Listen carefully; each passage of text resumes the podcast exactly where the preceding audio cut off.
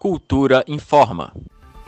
Após seis meses de portas fechadas, espaços museológicos que ajudam a contar a história de Brasília já podem receber a comunidade de sexta a domingo, a partir de 18 de setembro, voltam a funcionar o Museu Nacional da República, o Museu Vivo da Memória Candanga e o Centro Cultural Três Poderes, formado pelo Espaço Lúcio Costa, o Panteão da Pátria e o Museu da Cidade. De acordo com informações divulgadas pela Secretaria de Cultura e Economia Criativa, esses equipamentos passaram por um rigoroso processo de higienização e receberam nova sinalização sobre as medidas de segurança para proteger servidores e visitantes da Covid-19. A Secretaria de Cultura informou ainda que os protocolos são individualizados porque levam em conta as características dos espaços. Assim, cada museu reabre com horário e regras exclusivas, conforme orienta o Conselho Internacional de Museus.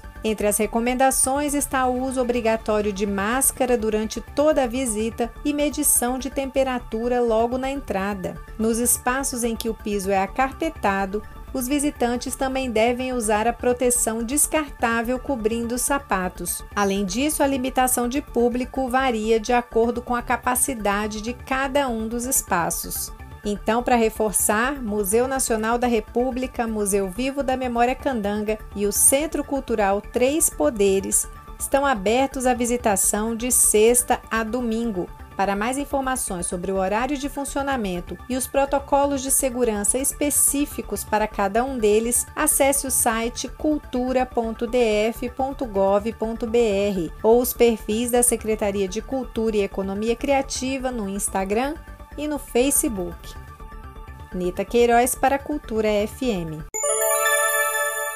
Cultura FM 100,9